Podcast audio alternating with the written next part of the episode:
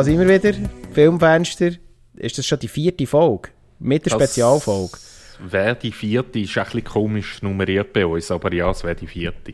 Die vierte Filmfensterfolge. Ähm, wir sind wieder am. Ja, jetzt ist doch ein bisschen etwas an Zeit vergangen. Wir haben Themen ein bisschen umbüschelt. Haben ja angekündigt, dass wir ähm, ja, Themen ein bisschen umstellen auf diese Folge hin. Und haben jetzt das eine oder andere spontan noch reingenommen. Und ich hoffe, es kommt gleich einigermaßen gut an. Ja, was hast du da im Moment gerade auf dem Radar? Was läuft bei dir? Um, was bist du gerade am reinziehen? Also vielleicht Sachen, die, die wir jetzt nicht heute auch besprechen, sondern vielleicht andere Sachen, die da bei dir um, über die Kiste flimmern. Äh, was völlig an mir vorbeigegangen ist, ich habe es gestern erst gesehen, dass äh, die, die letzte Staffel jetzt wahrscheinlich wird jetzt abgeschlossen sein von Peaky Blinders ja. online ist. Und ich, äh, ich habe keine Werbung, nichts davon gesehen und gestern irgendwie per Zufall, oh, da ist eine neue Staffel da. Ähm, Hast du ja, alle da gesehen? bin ich jetzt dran. Ja, ja, klar. Peaky Blinders ist sensationell, ja, muss ich auch sagen. In dem Fall. Also können wir auch, glaube ich, beide wärmstens empfehlen. Wer wirklich äh, wieder mal, wer wirklich mal sich am überlegen ist, ah, gute Serie, wo wo ich, wo, ich sage jetzt mal, eine verkraftbare Länge hat, auch eine Anzahl Folgen, ähm, wo man sich jetzt noch reinknäulen kann. Also Peaky Blinders, ähm, ja, können wir nur empfehlen. Genau, so? das sehe ich auf Netflix. Genau, äh, im Original, aber es ist eine BBC-Produktion, oder? Ja, Ui, jetzt überfragst du mich gerade, aber gut möglich. Mal, es ist eine BBC-Produktion, so viel ich weiß ich tue das natürlich sofort gegenchecken. Das kann man ja heutzutage. Ja, BBC 2, genau. Äh, okay. Ja, es ist eine BBC-Produktion. Kurz zusammengefasst, es geht um äh, Gangs auf, äh, in Birmingham, England, in den Jahren, in den 20er, 30er Jahren. Ähm, kriminelle Machenschaften, Wett, äh, äh, also Gangkrieg. Es geht um äh, illegale Wette ähm, Bestechung, ja, diverses. Also wirklich gut inszeniert als äh, Gangsterkino, kann, äh, kann man sagen, in Serienform. Siehst du das auch so? Ja, das sehe ich auch so. Und für mich eigentlich die beste Rolle, die Cillian Murphy je gemacht hat. Also er spielt das grandios. Ich finde auch. Äh, abgesehen davon, dass ich Cillian Murphy eh ein sehr guter Schauspieler finde, ist das äh, sicher eine herausragende Rolle, die er da spielt. Aber man kann auch den Rest vom Cast, äh, kann man sagen, also Auf ist absolut ohne, ohne Wenn und Aber und kann man, kann man wirklich allen, die gerne das, das Gangsterkino in seiner, ja, in seiner nostalgischen Form, es ist aber auch ein bisschen rough, es ist nicht so äh, es ist nicht so, es ist auch ein bisschen dreckig, es ist nicht so clean. Oder die Amerikaner neigen ja gerade bei den alten Sto Gangstergeschichten aus den 50er Jahren ähm, ein bisschen dazu, alles ein bisschen, wie soll ich sagen, zu verklausulieren, so ein bisschen zu, zu überinszenieren. Das ist hier nicht der Fall. Also die, die Serie ist schon sehr geerdet. Es ist jetzt nicht so eine also man darf jetzt da nicht äh, so eine Überproduktion erwarten. Ich finde, äh, Peaky Blinders ist geerdeter, es ist äh, rougher, direkter ähm, und, und wirklich auch brutal zum Teil, aber auch eine gute Storyline, gute Charaktere. Ähm, ja, kann man sich, geht's jetzt, ist jetzt die sechste Staffel das und wird die letzte sein, oder? Ist das so, oder? Äh, also laut IMDb sieht es aus, dass das die letzte ist, ja. Ja. Und ist aber auch gut. Ich glaube, jetzt ist das Thema glaube auch ausverzählt. Jetzt kann man zu einem Ende kommen und ich hoffe, sie äh, bringen das zu einem guten Abschluss. Also ich bin da guter Dinge. Völlig, völlig offen, ja. Und ja. eben, also sie wirklich äh, Sophie Rundle, Paul Anderson, Cillian Murphy, der Tom Hardy äh, spielt mit, äh, also wirklich zum Teil. Der Sam Neill, der Sam äh, Anya Taylor-Joy. Also wirklich also ein Riesencast, ein Riesencast. So, ja. wir wollen nicht zu viel verlieren. Aber wirklich ähm, Peaky Blinders unbedingt schauen, die, die es noch nicht haben gesehen Und die, die jetzt bei der sechsten Staffel einsteigen, natürlich auch noch fertig schauen. Ähm, ja, ich bin natürlich auch an einer Serie dran, da bist du ja auch dran, läuft noch. eigentlich an zwei Serien. Das ist äh, das, was wir schon haben angekündigt haben. Das ist zum einen Star Wars Obi-Wan, äh, die neue Disney Plus äh, Serie aus dem Star Wars Universum. Wo ich nicht schaue. Wo du nicht schaust, weil du keine Star Wars Franchise Filme und Serien schaust. Nein, ich weiß es nicht. Das ist eine Spekulation. So ungefähr, ja. Nein, ich habe Spekulation gewesen. Und ähm, natürlich The Boys, eine Superhelden-Serie, die wir auch kurz schon angeteasert haben, wo jetzt gerade die vierte Folge erschienen ist und unter, also bei Amazon Prime kann man die sehen und ist schon äh, einfach grandios. Immer noch, ich muss jetzt gerade sagen, die vierte Folge ist so eine Transition-Folge. Man merkt, sie wollen etwas aufbauen und dann auch ab der fünften wird es wieder an Fahrt zunehmen. Es ist so, ich sage dem immer so ein Zwischen, so Zwischenteuf. Das klingt jetzt negativer, als es gemeint ist, aber äh, bis jetzt die ersten drei Folgen bis auch zur vierten grandios und ich hoffe, es geht so weiter. Wie ist eigentlich dein Eindruck? Ja, bis jetzt äh, grossartig. Also die zweite Staffel äh, hat sich ein bisschen gezogen für mich. Habe ich nicht so gut gefunden. Ist nicht schlecht gewesen, aber jetzt äh, nicht wirklich gut. Und jetzt in der dritten Staffel äh, sie haben viel mehr Budget, das merkt man. Das merkt man, ja. Und ähm, ja, also die Entwicklung der Charaktere, ja, es ist ein Genuss. Es ist wirklich ein Genuss.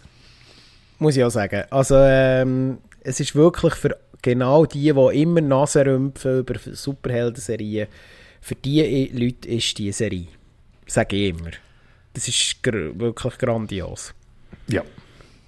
Und ähm, ja, sonst filmmäßig ist bei mir gerade ein bisschen ich bin einfach noch nicht dazu gekommen, Top Gun zu schauen. Das habe ich eigentlich noch wollen, aber ich habe einfach die Zeit noch nicht gefunden. Ich hoffe, bevor er wieder aus den Kinos verschwindet, komme ich noch dazu. Ähm, und sonst bin ich gerade ähm, nicht mehr im Kino gewesen. Ich hoffe jetzt in der nächsten Woche, dass ich gewisse Sachen kann nachholen kann. Was war eigentlich dein letzter Kinofilm? Gewesen? Auch bei mir ist das auch schon ein bisschen länger her, aber da war auch ein bisschen das Corona-Zeug halt schuld dran. Mhm. Ähm, ich schaue halt sehr viel daheim und ja, dank einem grossen Fernseher ist es auch nicht so tragisch, wenn man ähm, halt mal einen Film daheim muss schauen als im Kino. Genau. Ja. Und, und auf unseren Kanal haben wir es ja schon gesagt, so der Trailer, ähm, wichtig noch zum Erwähnen, von Nope ist ein neuer Trailer draussen, den haben wir bereits verlinkt, geht nach den anschauen. Er sagt ein bisschen mehr aus als der erste, aber ähm, äh, auch noch nicht da alles. Es ist äh, der Black Adam äh, Trailer, der erste offizielle ist draussen. Ähm, und auch dort wieder die Frage, haben wir mehr vom Gleichen. Wir haben, glaube ich, schon ein bisschen angeteasert, was unsere Haltung ist. Oder kann ähm, der Dwayne The Rock Johnson da ähm, an diesem Charakter etwas Neues verleihen und es tut sich nicht wieder selber spielen? Ich bin noch ein bisschen skeptisch, aber schauen wir mal, es sieht zumindest wieder nach einem interessanteren DC-Universe-Film aus. Ähm, nachdem wir ja eigentlich sie jetzt gerade wieder verwöhnt waren. Es hat aber auch Taucher gegeben, darum ja, hoffen wir mal, das kann das eher positive Niveau, das sie in den letzten Jahren eingeschlagen so weiterziehen.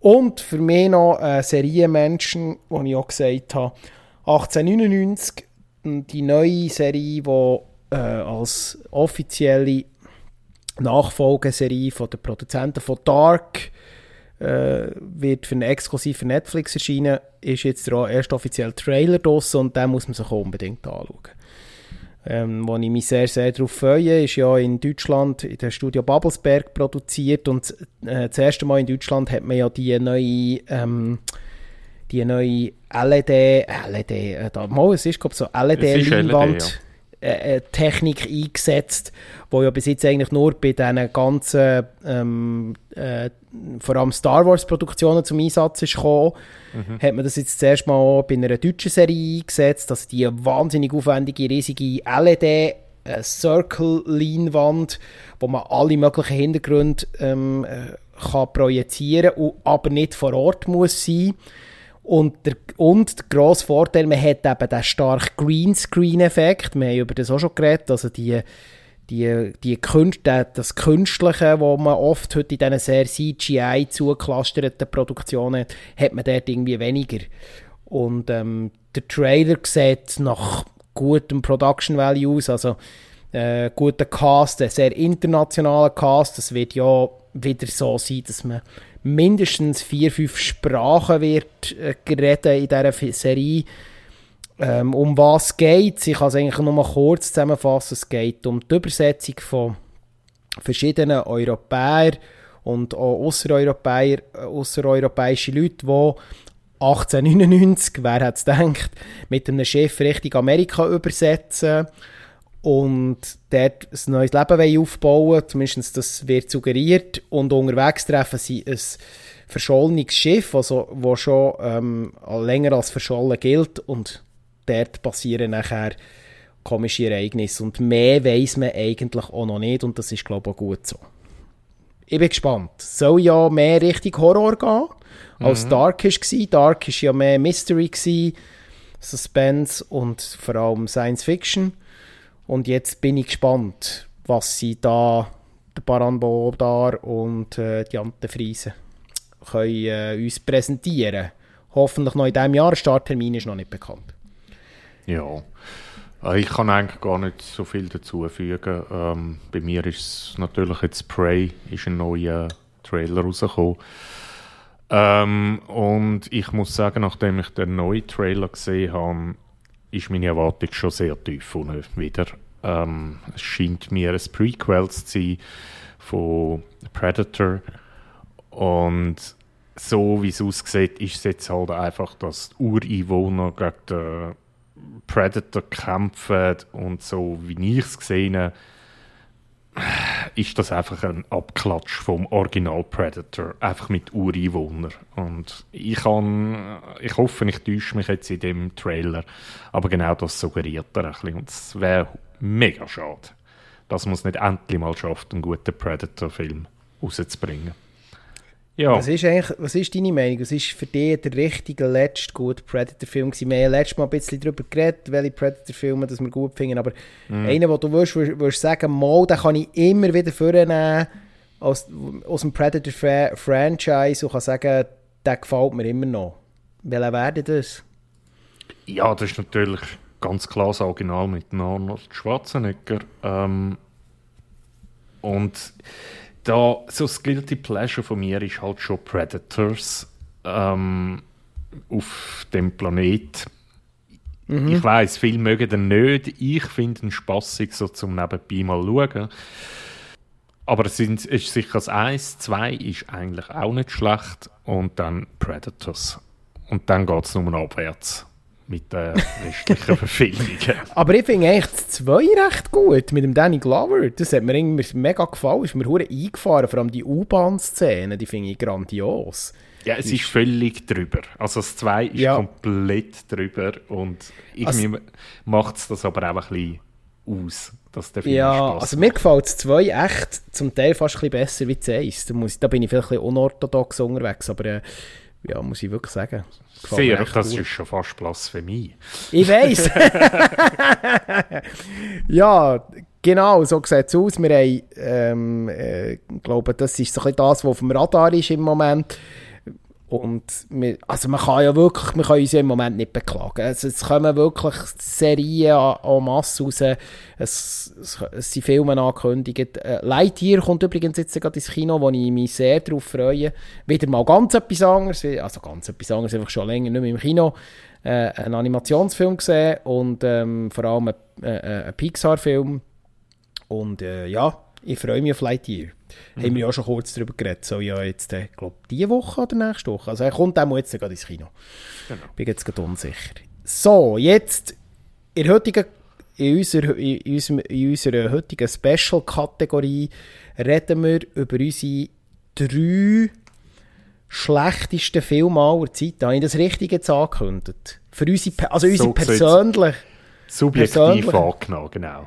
Genau, also nicht nicht das, was man aus der Bestsellerliste von den schlechtesten Filmen aller Zeiten so überall kann sich googeln, sondern die schlechtesten Filme in unserer persönlichen Wahrnehmung, wo wir selber gesehen haben und irgendetwas Negatives damit verbinden. Und ähm, ja, ich würde sagen, leg du mal mit deinem ersten Film los und dann würden wir uns immer ein bisschen den Ball hin und her spielen. Äh, mein erster Film wäre, ich glaube, es ist eine Netflix-Produktion, bin mir da jetzt oh. gar nicht sicher. Bin ich ähm, jetzt bin ich gespannt. Genau, und es geht, also es ist ein Horror-Thriller. Ähm, an Horror ist leider nicht sehr viel drin, habe ich auf jeden Fall nicht so empfunden. Und das, der Film heißt Hypnotic. Und genau so fühlt er sich an. Habe ich, glaube nicht gesehen. Sagt mir aber etwas. Verpasst ist wirklich nichts. Ähm, okay. Es, es geht um eine Frau, äh, wo, wo sich selber finden und durch das ähm, Hypnoti zu einem Hypnotiseur geht. Mhm. Und der soll ihre Vergangenheit ein bisschen aufdecken. Oh. Gut, jetzt äh, hat das schlussendlich halt irgendwelche tot, äh, tödliche Konsequenzen. Und der ganze Film kommt so ein bisschen in Fahrt. Gut, in Fahrt ist jetzt wirklich sehr hoch gegriffen. Ich wollte es mal so beschreiben, wenn man einem Eiswürfel zuschaut, wie er schmelzt, hat man mehr Unterhaltung. sehr viel mehr Unterhaltung. Oh mein Gott, okay. Der, der, Film bedient sich an unglaublichem Verschwörungsquatsch und das aber ernsthaft. Also es ist nicht Also nicht mit dem Augenzwinkern, sondern... Äh... Nein, genau. Also okay. der Film nimmt sich unglaublich ernst und er ist einfach nur eine Katastrophe. Also es ist eine Qual, den Film durchzuschauen. Mhm. Ähm, er hat jetzt auch nicht wirklich gross abgerundet, was Bewertungen anbelangt, äh, ob es auf IMDb, Letterboxd oder was auch immer ist. Also am, am Ende vom Tag kann man sagen, der Film ist wirklich hypnotisch und zwar zum Schlafen legen, weil mehr kommt man aus dem Film nicht über.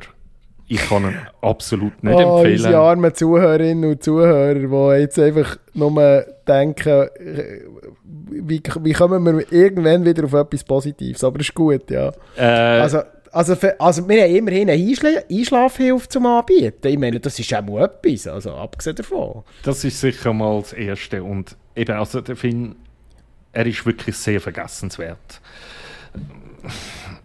Und ich kann, ihn, ich kann ihn nicht empfehlen. Und ich finde, das ist einer meiner top schlechtesten Filme, die ich je gesehen habe im Leben. Aber mach du weiter. Vielleicht hast du etwas Besseres, wo man mehr Ich, ich mache kontrovers kann. weiter. Ich mache kontrovers weiter. Ähm, es gibt ganz viele Klassiker, es gibt ganz viele Best-Lists von den Worst Movies of all time und so. Es gibt so viele Sachen, wo man sich da kann, ähm, durchscrollen und die zum Teil, wenn man sie nicht gesehen hat, nochmal rewatchen. Aber ich werde einsteigen mit einem Film, der noch gar nicht so alt ist. Es ist nämlich eine amerikanische Produktion aus dem Jahr 2017 geht 118 Minuten. Es ist 118 Minuten für mich eine Qual gewesen, einmal die meisten davon. Ähm, und das ist Kong Skull Island. Jetzt muss ich aber ein bisschen einordnen. Grundsätzlich habe ich gerne Mon Monster Movies. Also ich habe nichts gegen die ganzen King Kong-Verfilmungen, gegen irgendwelche äh, äh, Godzilla-Verfilmungen. Ich finde gerade Godzilla mit seiner ganzen Geschichte hinten dran und mit, mit, mit dem Studio hinten dran, wo ja weltbekannt ist.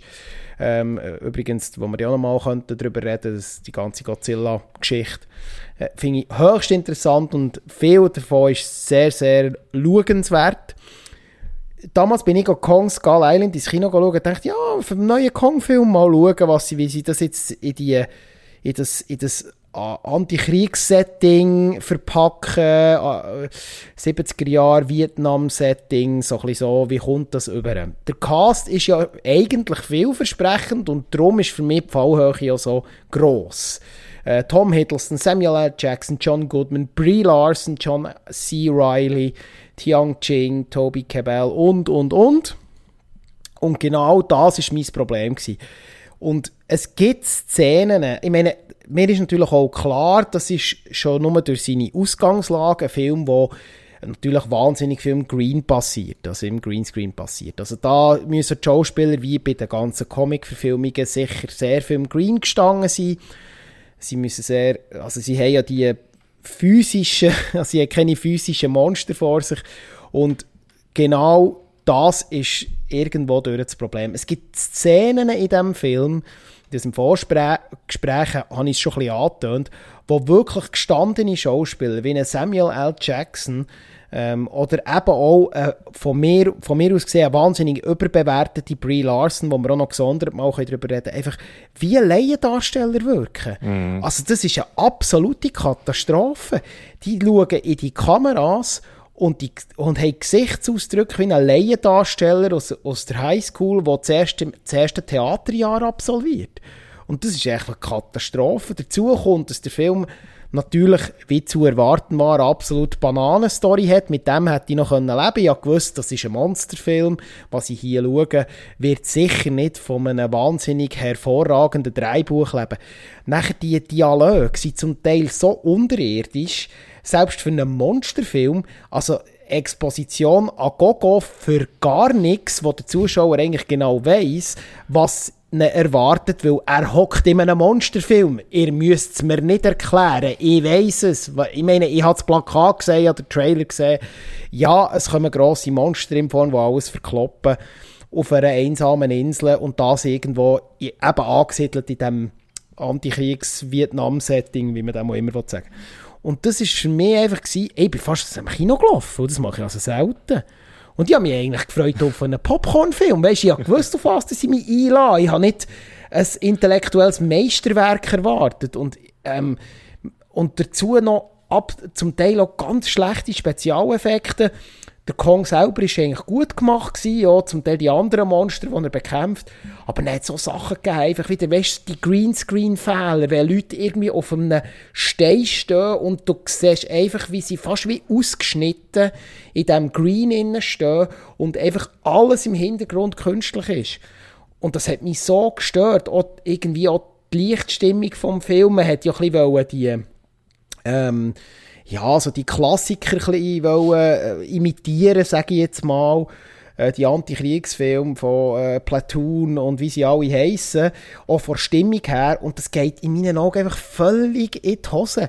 Hey, selbst äh, Tom Hiddleston spielt, wo ja wirklich, wo ich für einen wirklich guten Schauspieler halte, nicht unbedingt jetzt in diesen ganzen Marvel-Produktionen, aber eigentlich ein Schauspieler, der absolut äh, etwas kann, wo, wo, ich, wo ich für wirklich hervorragend halte, hat der einfach nichts. Also der, das ist einfach, zu mir leid. Ich finde, das war für mich eine riesen Enttäuschung gewesen.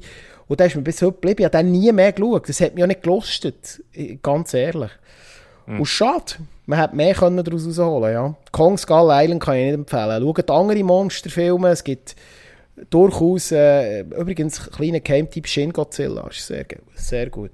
Und ähm, ja, sonst muss ich sagen, ja, schaut bitte andere Monsterfilme, aber nicht Kong Skull Island. So ja geschlossen. Jetzt kannst du weiterfahren. Ja, also ich persönlich, ich kann äh, als Skull Island tatsächlich noch etwas abgewinnen, aber äh, wo du natürlich recht hast, äh, Brie Larson es ist Katastrophe. Sie hat einfach nur genau einen Gesichtsausdruck. Und ja. Es ist einfach eine unglaublich überbewertete Schauspielerin. Ja. Sie hat einen guten Film gemacht mit The Room. Mhm. Ähm, äh, äh excuse, mit Room, siehst du jetzt mal? Ja, ah, genau. Spoiler, Spoiler incoming. Ähm, und, ähm, und, das, und das tue ich ihr nicht nehmen. dort ist sie wirklich gut. Mhm. Aber damit hat es sich. Entschuldigung. Ja, also ich kenne jetzt wirklich auch nichts anderes, wo ich sie mögen haben, außer eben Und sonst darf man es uns gerne in die Kommentare schreiben, wo sie das sonst brilliert hat.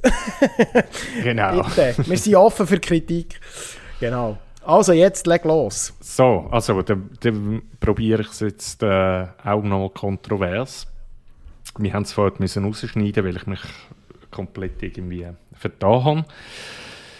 Ähm, und zwar geht es um einen Film so äh, aus dem französischen Terrorkino.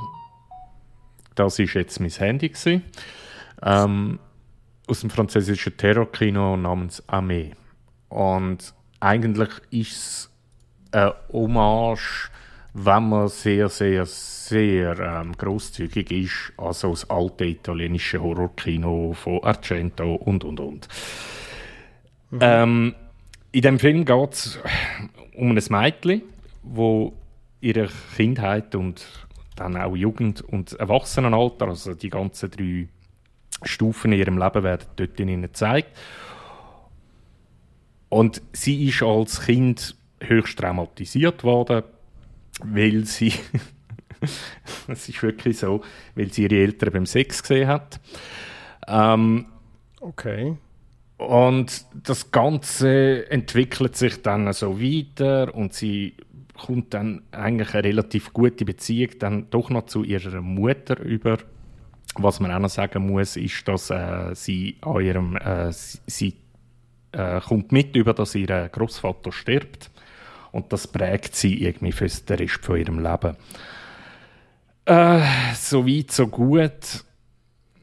Der Film wird unglaublich gefeiert auf ganz vielen Kanälen, was ich absolut nicht kann nachvollziehen ähm, und zwar wird er hauptsächlich gelobt für seinen Mut mit den Bildern, mit der Farbgebung, mit der Musik, Musik und, und, und.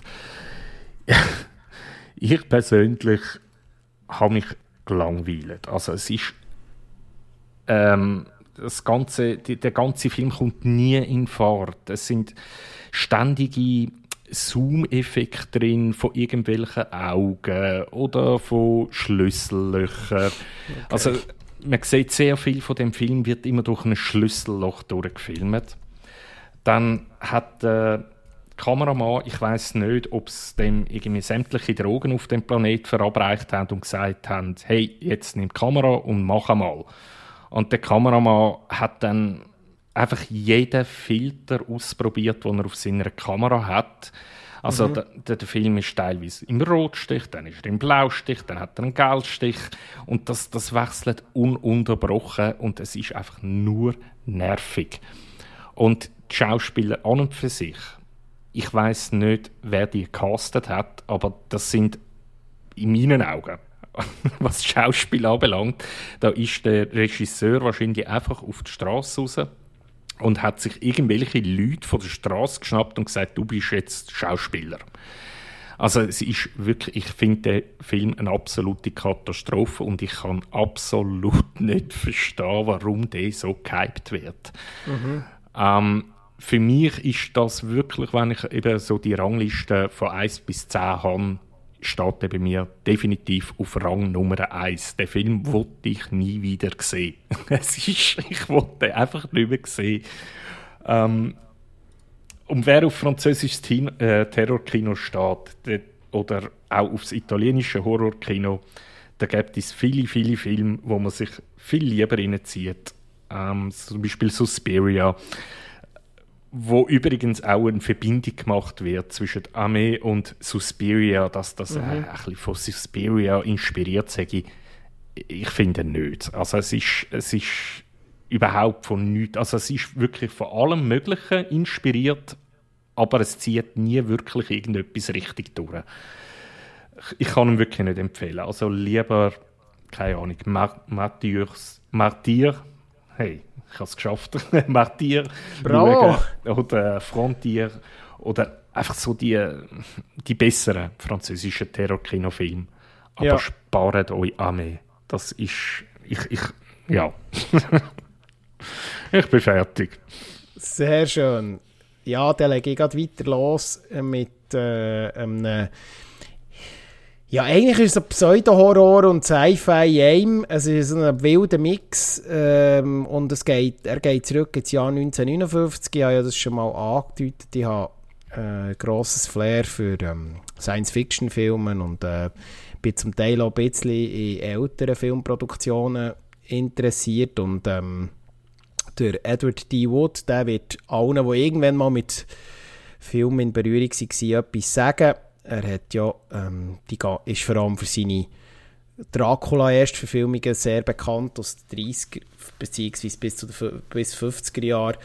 Ähm, hat er zahlreiche Horrorfilme inszeniert ähm, und hat auch der Bela Lugosi als der ikonische Dracula-Darsteller eigentlich gross gemacht und genau der hat nämlich einen Zusammenhang mit dem Film, wo ich eigentlich drauf raus will. Das ist nämlich äh, Plan 9 from Out of Space oder Plan 9 aus dem Weltall ist, glaube ich, die Übersetzung gewesen. Ähm, und das ist wirklich 1959 erschienen und hat schon in der Produktion ist eigentlich, ist eigentlich schon fast alles schief gegangen. Und hat einen schwierigen Hintergrund gehabt.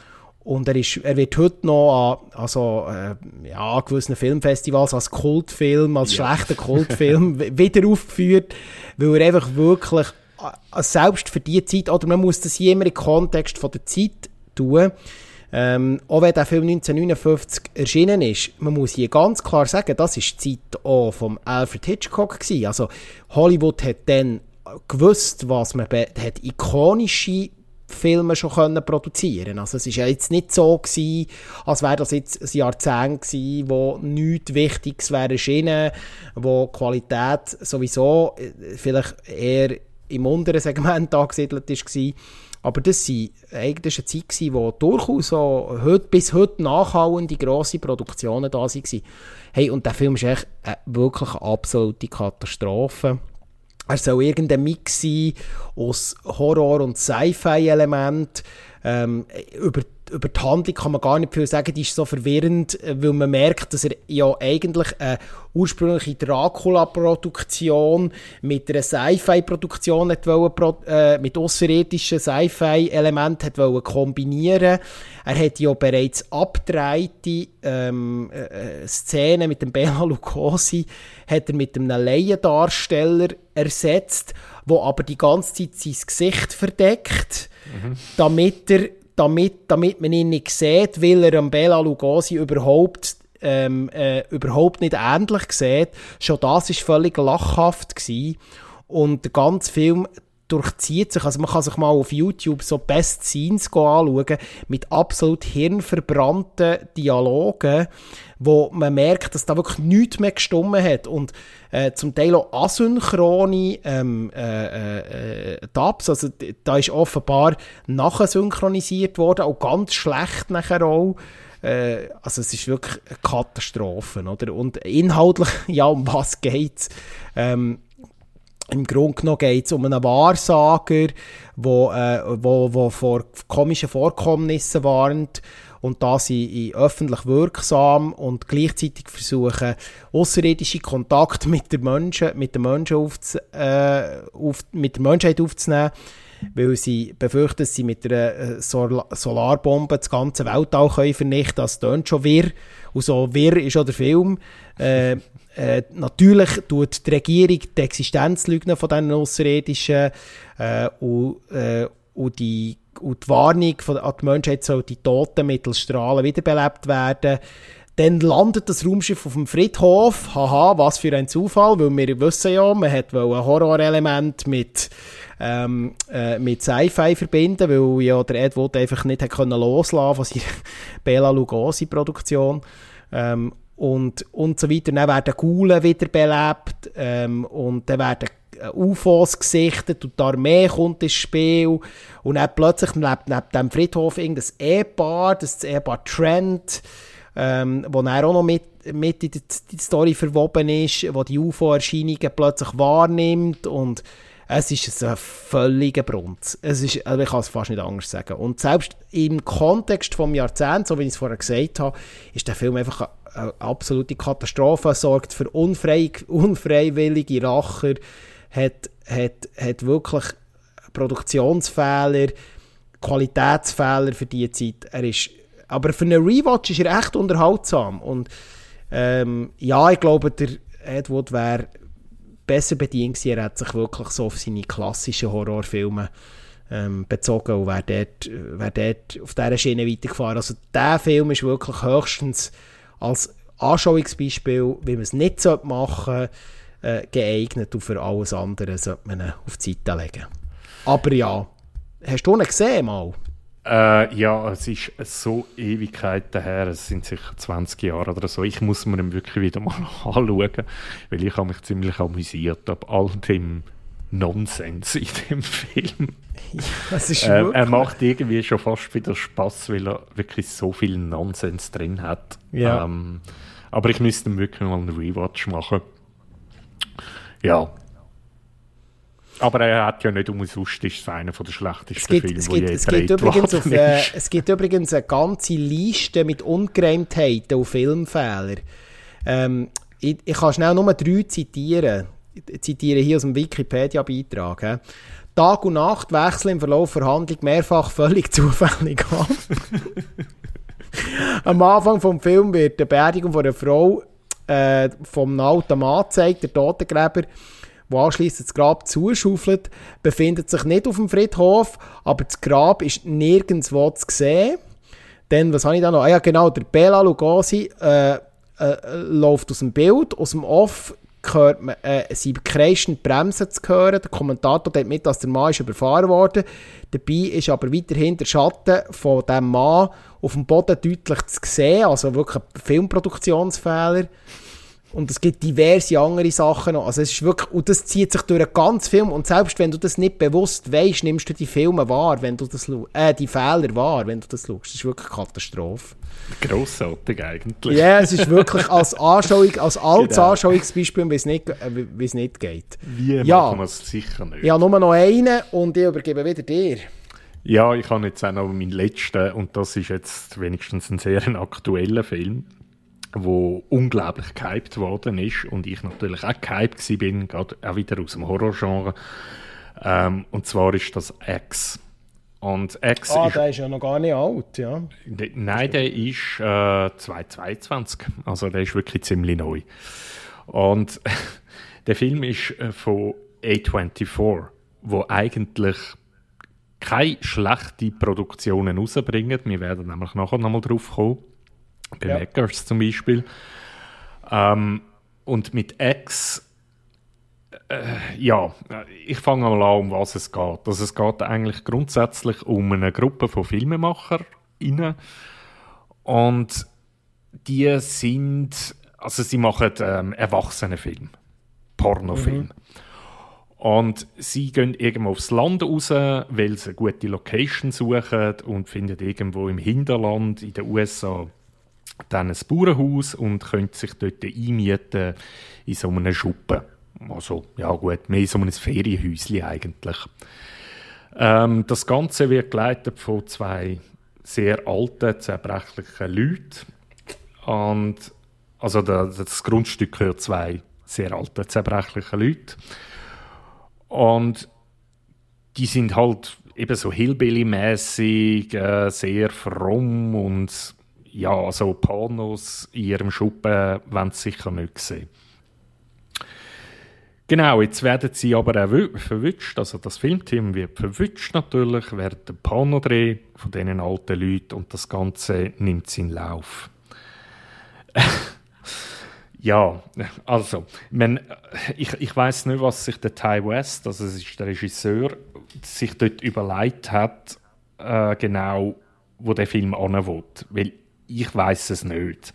Es sind 50, die ersten 50 Minuten ist reine RTL 2 Softporno. Es ist, es ist wirklich nicht zum Aushalten und man denkt sich immer, ey, geht's einmal endlich los.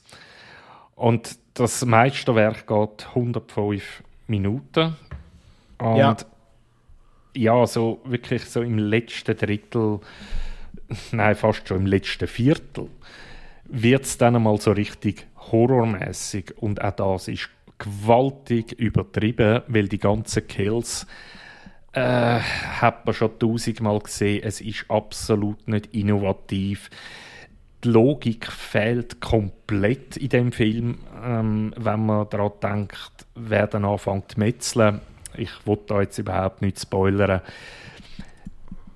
es ist wieder so ein Film, wo ich überhaupt nicht nachvollziehen kann, warum der so gehypt wird. Also wenn das Zukunft ist, wenn X wirklich also Zukunft, Zukunft vom, Ho vom Horrorkino, Mensch jetzt vom Slasher, ja, vom Slasher, Slasher-Kino, Entschuldigung, ja. Genau, dann bin ich mit dem Thema durch. Also das ist, wenn das wirklich Zukunft soll sein, okay.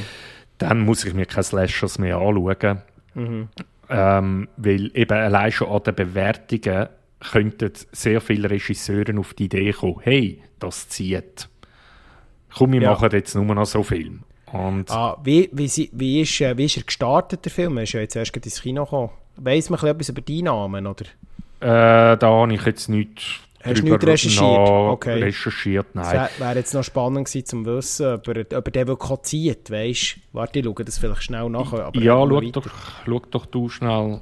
Also ja. ich kann halt einfach wirklich sagen, Letterboxd, Rotten Tomatoes und IMDb ist ja wirklich sehr überdurchschnittlich hoch bewertet.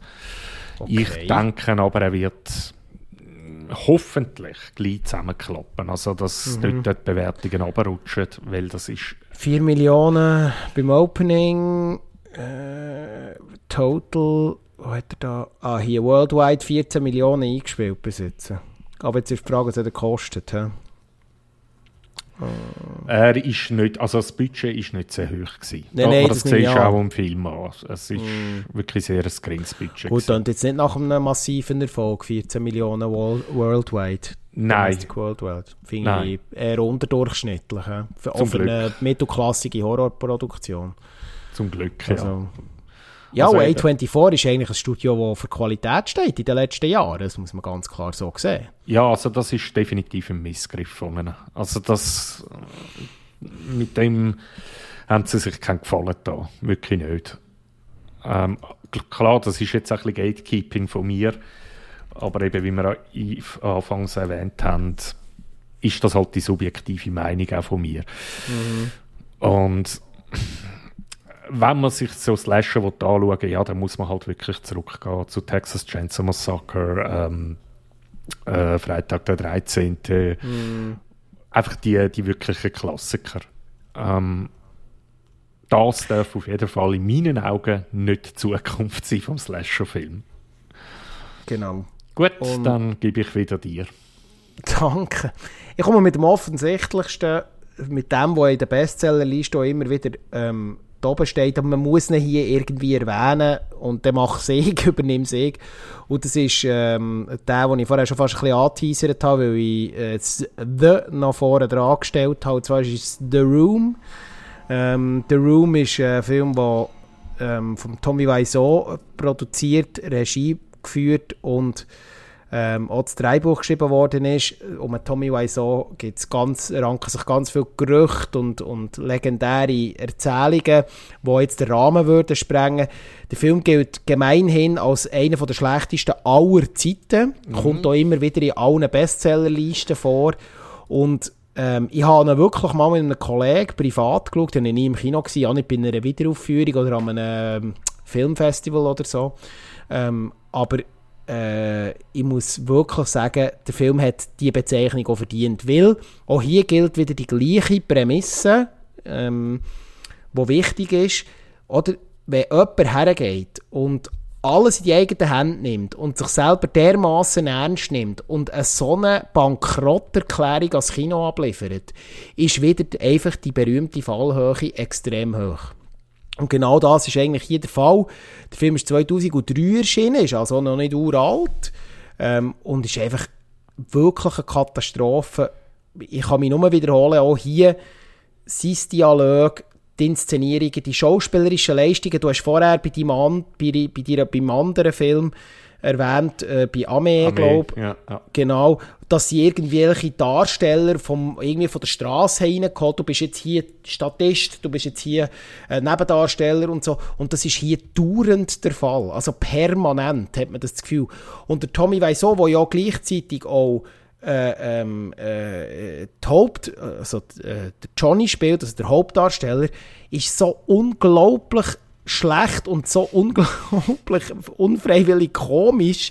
Also es ist eine Mischung aus Entsetzen und, und gleichzeitig musst du lachen und es ist einfach, es gibt so viele erzählerische äh, Schwächen. Also es gibt ganze YouTube-Videos, wo nur auch hier die besten und schlecht, äh, die besten, schlechtesten Szenen zusammenfassen, zu Recht. Und es ist wirklich der Film ist eine einzige Katastrophe. Inhaltlich ähm, muss man gar nicht viel auch hier verlieren. Um was geht es grundsätzlich? Ähm, es ist, im Grunde soll es ja ein Drama sein. Der Johnny, gespielt von Tommy Wiseau, ist ein vorgeblich erfol äh, äh, erfolgreicher Banker. Ich habe mich im ganzen Film gefragt, warum dass er so Banker sein soll. Er kommt nicht wie ein Banker rüber, eher so wie ein Verschnitt von einem Altmetaller aus den 80er Jahren, aber das ist äh, ein anderes Thema. Ähm, äh, und und der lebt äh, mit seiner Verlobten Lisa in einem Haus in San Francisco. Sie führen eine intensive Liebesbeziehung. Achtung, intensive Liebesbeziehung. Hey, die ganzen Liebesszenen oder Liebeserklärungen in diesem Film allein sind so cringig, das ist eine absolute Katastrophe. Trotz dieser leidenschaftlichen Beziehung mit, mit seiner Lisa ist er unzufrieden und gesteht seine beste, und ge, äh, tut seiner besten Freundin Michelle gestehen, dass er, ähm, äh, dass, er, dass er sein Leben irgendwo langweilig findet. Und das ist eigentlich schon der ganze Inhalt des Films. Ähm, und, und mehr gibt es gar nicht zu sagen. Es, es, es entsteht dann ein Dreiecksverhältnis. Ähm, es soll ein Familiendrama sein, auch noch mit Fallhöhe, weil jemand noch erkrankt. Ähm, äh, es geht auch noch unter anderem um eine Brustkrebserkrankung. Also, äh, es ist ein völliger Schrott. Es ist ein völliger Schrott. Es tut mir leid, wenn ich es so rudimentär zusammenfasse, aber ich bekomme schon noch mal Kopfweh, wenn ich daran denke, wenn der Film wieder durch meinen Kopf geht. Was aber allerdings wirklich gut ist, äh, ist, wenn man sich mit der ganzen ähm, Entwicklung vom Film ein bisschen beschäftigt, wie der Tommy Wiseau ist, äh, ist osteuropäischer Herkunft, ist auf Amerika ausgewandert, hat für, eine, hat für das Geld, also für die Produktion vom Film, ähm, angeblich, das ist ein bisschen Urban Legend, hat er irgendwie in der, in der, in der Kleiderindustrie hat er irgendwie Lederjacken verkauft und, und, und ist da ins Kleiderbusiness eingestiegen, hat irgendwie ein paar Millionen gemacht und mit diesen wenigen Millionen hat, äh, hat er sich dann äh, seinen Traum erfüllt und hat den Film produziert äh, und auf Bein gestellt. Er ist ein unglaublich komischer Typ, also es gibt auch Interviews mit ihm, äh, kann man sich mal anschauen und so. Ganz spezieller spezieller Typ. Mhm. Und es ist wirklich. Äh, der Hintergrund vom Film ist spannender als der Film, Film selber, wie alles entstanden ist. Und auch wenn er jetzt bis heute ja in Programmkinos immer noch gezeigt wird, auch eben wieder als schlechtes Anschauungsbeispiel. So viel ich weiß, gibt es irgendwo in Amerika gibt's ein Kino, das wo er immer noch zeigt. Und zwar jedes Jahr wieder. Ich weiß gar nicht mehr, ob das immer noch der Fall ist, aber es war ganz lange der Fall. Gewesen trotz seiner Ungereimtheiten und unglaublichen zählerischen Schwächen und von der schauspielerischen Leistung müssen wir gar nicht reden. Aber eben der Hintergrund ist spannend und darum möchte er, um jetzt wieder ein bisschen versöhnlicher zu werden, auf einen äh, Disaster Artist aus dem Jahr 2017 hinweisen. Das ist eigentlich ein Mockumentary, was sich mit dem Film beschäftigt, wo der James Franco, der Tommy Wiseau spielt, bei der Produktion von seinem eigenen Film. Also er erzählt eigentlich die ganze die ganze Geschichte rund um den Film in einem, in, in einem Spielfilm und das, äh, den, muss ich sagen, den kann ich empfehlen. Im Gegensatz zum Original The Room. Und ähm, ja, und, aber das rund um einen Film, der wirklich immer wieder ja, ja, legendär ist, das, das muss man sich, wenn man bisschen sich mit Filmen beschäftigt, ist es wirklich interessant, sich das mal ein bisschen nachzulesen. Um jetzt nicht zu lang, lang zu werden. Ja, also, die, äh, ich denke mir, eigentlich müssen wir beide Filme schauen. Zuerst The Room und nachher The Disaster Artist. Und genau. Der James Franco spielt ja dann auch den Tommy. Äh, wieso? Ähm, ja, also wir müssen sich wirklich auch beides anschauen als äh, Anschauungsbeispiel. Wie macht man es nicht? Ähm, und da hast du jetzt halt schon wirklich zwei Filme, wo man sich genau aus dem Grund mal anschauen kann. Das ist bei mir wirklich jetzt nicht der Fall gewesen bei meinen drei Filmen, weil die muss man sich einfach nicht, die muss man einfach nicht schauen. Es bringt nichts, das bringt ja, absolut ja. nichts. Genau. Ja, und damit wir ja versöhnlichen Abschluss von der heutigen Folge haben, ähm, machen wir ein kleines Kurzporträt von einem Regisseur, wo wir beide eigentlich für einen von den ja, zukunftsträchtigsten grossen Regisseure von der heutigen Zeit halten. Mhm. Sein, sein äh, Spielfilmdebüt ist erst äh, zurückzuführen aufs Jahr 2015. Vorher hat er ab 20 noch, also ab 2007 hat er Kurzfilme produziert, aber sein erstes Spielfilmdebüt ist aus dem Jahr 2015 und es geht um Robert Eggers, amerikanischer Regisseur, Jahrgang 1983 in New Hampshire, USA geboren und jemand, der mir zumindest im cineastischen Umfeld sehr schätze. Wie, wie stehst du zum Robert Eggers? Ja, also ich, kann es nicht erwarten, bis ein neuer Film von ihm rauskommt. Ähm, so mein Manka, das ich bei ihm halt amix gesehen ist, dass sich seine Stories ein bisschen verlieren, teilweise. Aber es, er macht halt sehr viel weg mit seiner historischen Nähe zu diesen äh, Filmen, was ja erst drei sind, also The Witch, äh, The Lighthouse und jetzt aktuell The Northman. Äh, eben sehr eine hohe historische Nähe und vor allem seine ganze Kameraarbeit, die er macht, das ist einfach wirklich sehenswert. Und allein schon wegen dem lohnt sich eigentlich der Film und die Story kann man sich eigentlich so nebenbei ja, noch reinzwitschern. Ähm, ja, das ist eigentlich so das, was mich bei ihm immer wieder anzieht, wenn er einen neuen Film macht und wo ich auch automatisch gehypt bin, wenn er etwas Neues bringt. Ja, ich kann mit dem eigentlich anschließen. Ja, der Robert Eggers bis zu Lighthouse ähm, noch nicht so auf dem Schirm gehabt. Ich habe Witch zwar, ich glaube Witch war vorher, gewesen, oder? Habe ich jetzt grad, äh, The Witch war der erste, gewesen, ja. ja. Eben, genau. The Witch war vorher, gewesen. Lighthouse habe ich dann wahrgenommen, weil er, weil er auch mit, dem, mit der Ankündigung und mit dem ersten Trailer eine ganz spezielle Stimmung vermittelt hat, mit seinem äh, Schwarz-Weiß-Look, Kammerspiel, ähm, äh, auch zwei grossartige Hauptdarsteller, Robert Pattinson, äh, jetzt habe ich das Blackout, wie heisst er? Hilf mir schnell ich liebe es aber, wenn plötzlich die Schauspieler nicht mehr... Jetzt sind sie gerade auf dem Schluch. Der William Dafoe, ja, merci. Danke. Ei, ei, ei. Das ist so, das ist so, das, wenn du so 20'000 Schauspielerinnen und Schauspieler im Kopf hast und nachher genau dann, wenn er so vorkommt, kommt er nicht vor. Genau. Ja, zwei grossartige Schauspieler habe ich dann plötzlich mal angefangen mich interessieren, mal geschaut, ah, wer hat das produziert, wer ist Director und so.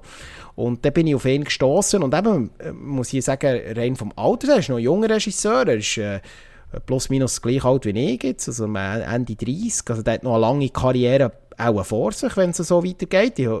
ich, ich, ich möchte ihm es gönnen.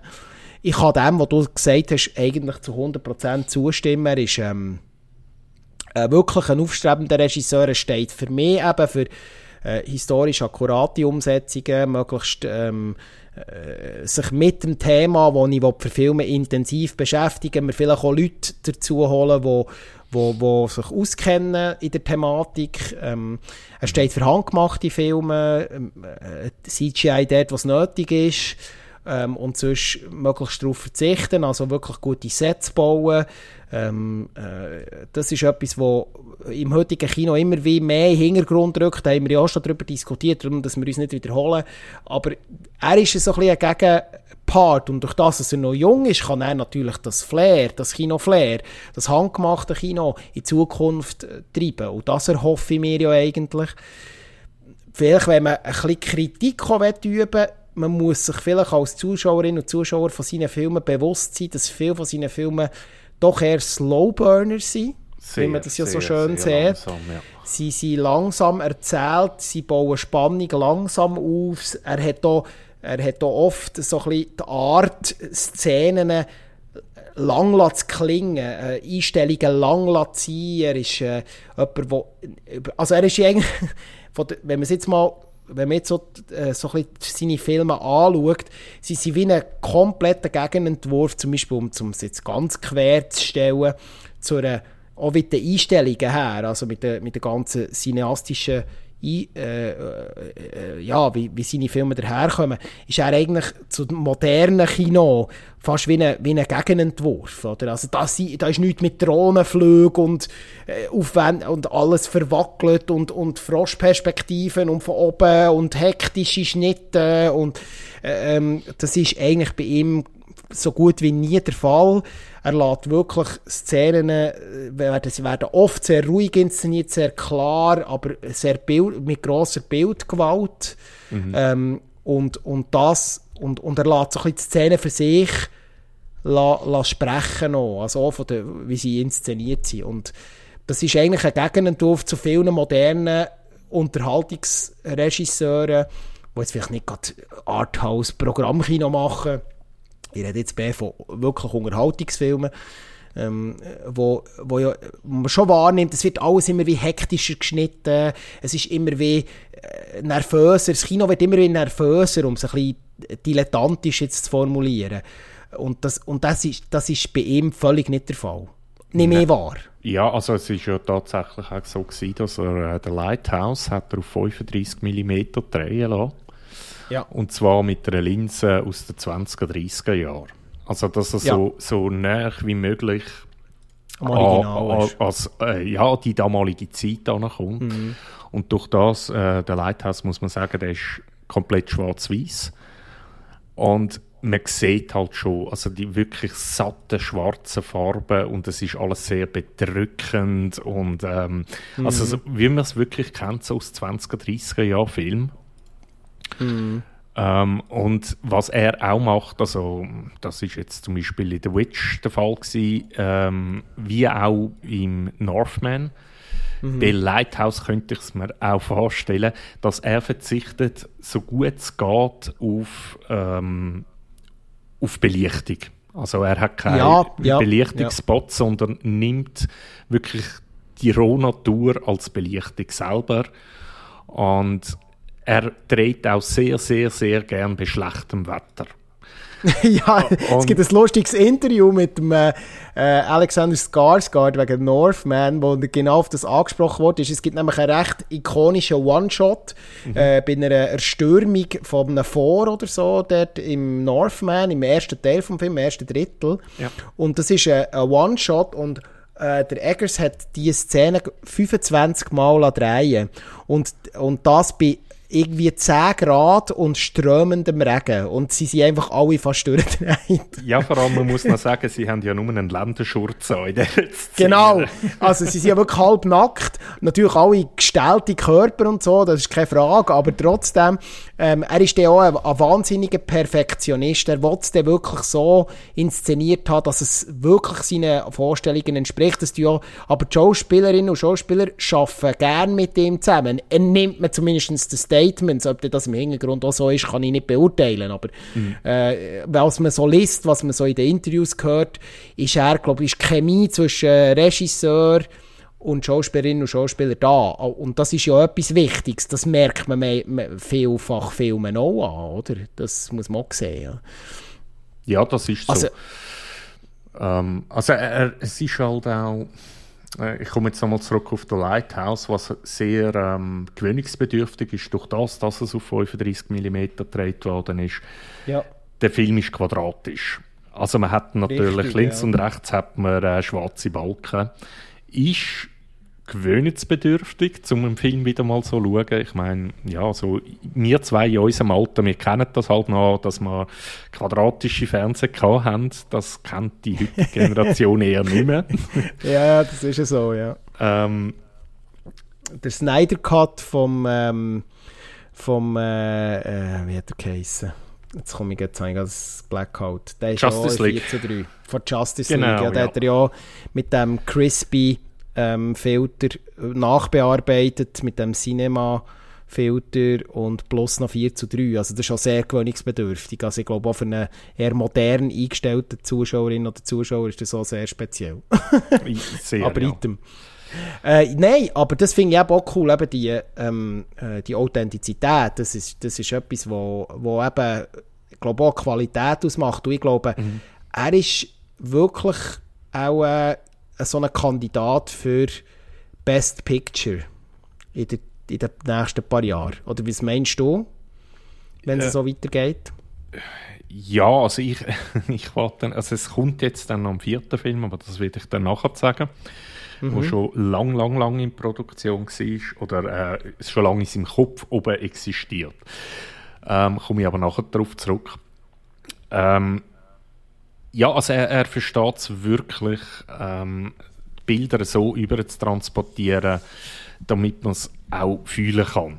Was wirklich so im digitalen Zeitalter schon ziemlich verloren gegangen ist, teilweise. Auch so das Körnige gibt es nicht mehr in den Filmen. Es ist alles so schön glatt bügelt. Man sieht jeden Bügel, weil es Ultra HD ist. Klar. Und ähm, und ja, jetzt komme ich gerade nochmal auf Lighthouse zurück, weil es einfach sehr ein gutes Beispiel ist. Ich meine, warum dreht man dann auf 35 mm? Warum macht man es auf 4,3? Das in der heutigen Zeit. Äh, der Lighthouse ist äh, sehr ein, ähm, äh, sagen wir schnell das Fachwort, Platzangst, ähm, Agoraphobie äh. Ist das, glaub, oder? Ja, genau. Klaustrophobie. Äh, Klaustrophobie, genau. Agoraphobie genau. wäre ja, ja. soziale wär, Angst.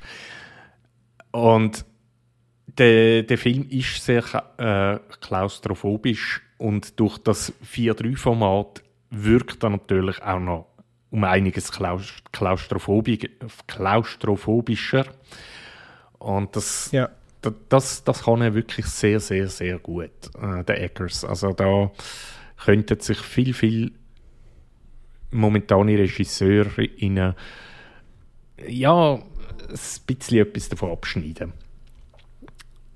Ich denke, er wird sicher grossartige Karrieren anlegen und ein Durchhänger wird kommen. Ah, genau, und was ich da will erwähnen was natürlich ähm, beim Eggers wirklich sehr wichtig ist, am besten man schaut sie in Originalsprache, die Filme, also auf Englisch in der Regel. Generell immer an Filme in Originalsprache schauen. Muss nicht sein, das ist so ein bisschen Streitthema, weil es gibt tatsächlich Filme, die sind... Ähm, die machen, ergeben mehr Sinn, wenn sie in der Synchronfassung schaust, als wenn sie im Original schaust.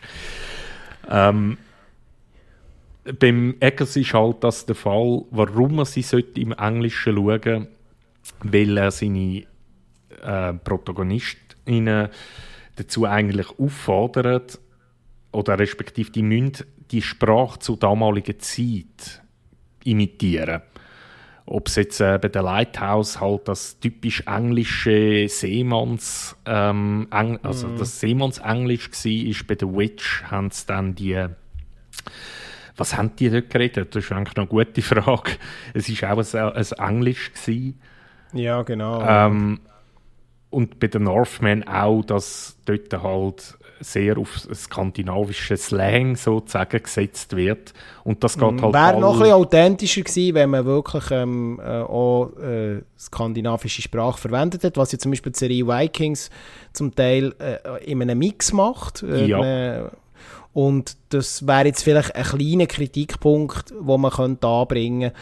Ähm, aber sonst muss man sagen, eben alles andere ist wirklich sehr gut authentisch. Ähm, es gibt so Details, wo, wo man Detailverliebtheit sehr gut sieht. Jetzt bei mhm. Northman zum Beispiel, dass ja äh, historisch beleidigt, ja die ganzen ähm, Häuser der Wikinger mhm. haben ja keine Fenster gehabt, ja. damit, damit die Leute nicht frieren. Und er hat das natürlich authentisch so ähm, auch im Film umgesetzt. Mhm. Ähm, und durch das hat er wahnsinnig wenig Licht gehabt, wieder da der Quervergleich zu dem, was du vorher gesagt hast, wegen dem Licht. Und mhm. hat ja eigentlich zum Teil wirklich nur mit natürlichem Feuer sind nachher die Szenen in diesen geschlossenen Räumen inszeniert worden, mit ganz wenig künstlichem Licht. Und das war eine ganz spezielle Produktion, gewesen, oder? Weil man sich das ja eigentlich auch bei modernen Filmen nicht gewöhnt ist. Und der ist dort, dort legt er einen sehr grossen Wert drauf. Das ist so, ja. Ja, und äh, äh, ja, Entschuldigung, sag noch. Bei The Northman, also wer ungefähr weiß, wie Herr der Ringe dazu mal entstanden ist von Peter Jackson, der hat ja, ja. Ähm, Häuser, also äh, oh je, wie, wie, wie heißt Auenland, genau. Das Auenland, ja. äh, wo die Hobbits leben, da hat er ja die Häuser bauen lassen und hat sie ein Jahr In lang eigentlich ja. vermodern lassen, damit sie ja. so das Grün, das Moos über den Dächern haben. Und das hat man im äh, The Northman genauso gemacht. Also all die, die Dörfer, wo man dort sieht, von den Wikinger, die sind tatsächlich handgemacht. Das ist kein CGI-Häuser, die haben die wirklich ja. aufgebaut mit äh, Moosdach und allem Möglichen. Und genau. das sieht man halt. Das sieht man wirklich, dass es kein CGI ist. Und Greenscreen kommt bei ihm so gut wie nie vor. Ähm, das fasst ja sein Werk schon sehr gut zusammen mit dem ähm, Blick auf, unsere, äh, auf unser Timing. Wenn wir einen Blick in die Zukunft werfen ähm, was erwartet uns? Du hast etwas anteasern vorher. Äh, wo geht die Reise her? Was denkst du? Er wird jetzt einen Horrorfilm neu verfilmen. Das freut mich Aha. jetzt natürlich. Jetzt und, bin ich gespannt. Und zwar aus dem Jahr 1922. Und Hoho! da können wir nämlich auch, also das ist der Inbegriff vom deutschen Expressionismus gewesen, der Film. Oh, und zwar ich, glaub. Nosferatu. Nosferatu, jetzt aber, ja. Das und ist, ähm, der Willem. Dafoe sollte anscheinend spielen. Also ich denke, er hat mit dem Willem Dafoe, den hat er jetzt schon zweimal in seinen Filmen gehabt. Mhm. Äh, genauso wie Anya Taylor-Joy. Die hat er jetzt auch schon zweimal drin gehabt, in The Witch. Mhm. ist und also im typischer. Trademark von guten Regisseuren, dass sie immer wieder mit den gleichen Schauspielerinnen und Schauspielern zusammenarbeiten, finde ich. Das ist so etwas Auffälliges, oder Genau. nicht? Das, ist- zum, das Beispiel, zum so. Beispiel beim Tarantino ganz bekannt, oder? Der hat ja immer wieder die, gleich, die gleichen Leute im Cast. Das ist ja sehr, sehr bekannt, oder? Das finde ich mega spannend. Okay, Nosferatu. Wie viel weiß man schon? Ist äh, Produktion? Ist ist- Pre-Production? Oder? Noch gar nicht. Also, man, Okay. eben das äh, Drehbuch existiert eigentlich schon vor The Witch. Das ist so ein Herzensprojekt von ihm anscheinend. Ah, ja. Und man kann sich eigentlich darauf einstellen, dass er auch dort äh, wieder mit, ja, mit Linsen äh, von 1920 und so das Ganze wird filmen, weil das. Original auch Nosferatu ja. hat ja den, den, den Sepia-Einstich, also das, das, Mhm. ähm, das Orange. Und, Mhm. und das nimmt mich Wunder, ob das funktioniert, weil äh, bei der Lighthouse das Schwarz-Weiß, das hat natürlich sehr gut funktioniert. Aber ob jetzt auch mm, ein Sepia-Filter heute noch funktioniert und ich nehme schwer an, dass er das machen wird, weil sonst Bitte kein, bitte kein, ich will einfach keine Till Schweiger-Vibes. Das wollte ich nicht. Jetzt muss man auf die Sprünge helfen, Till Schweiger. ja, weil der Till Schweiger bei seinen Scheißfilmen immer Sepia-Filter drüber knallt. Aber Ah, ja. äh, Vögel, ja, das ist ganz schlimm. Es gibt ja, der Sepia-Filter ist ja wirklich im Till Schweiger sein Trademark schon fast gewesen, bei all seinen scheiß Blödelkomödien und und ey, ich es, ist- Item, Till Schweiger wäre mal ein Thema für sich. Aber ähm, nein, ich glaube, er wird das sicher in einer, anderen, in einer anderen Art einsetzen. Also das ist mich völlig klar. Ich will da auch nicht einen schlechten Quervergleich machen. Also, ich bin gespannt, ähm, was sagt eigentlich IMDb? Sie- Ist das der nächste Film, ist schon etwas anderes noch angekündigt oder ist das der einzige, den man im Moment weiss? Äh, also es wird definitiv der nächste sein. Und nein, Okay. auf IMDb findet man überhaupt nichts. Also es, es ist wirklich so ein bisschen aus der Gerüchteküche. Ja. Aber ich kann mir das schon sehr gut vorstellen. Das Einzige, was mich jetzt äh, Wunder nimmt, ist, wie er den Film wird nennen.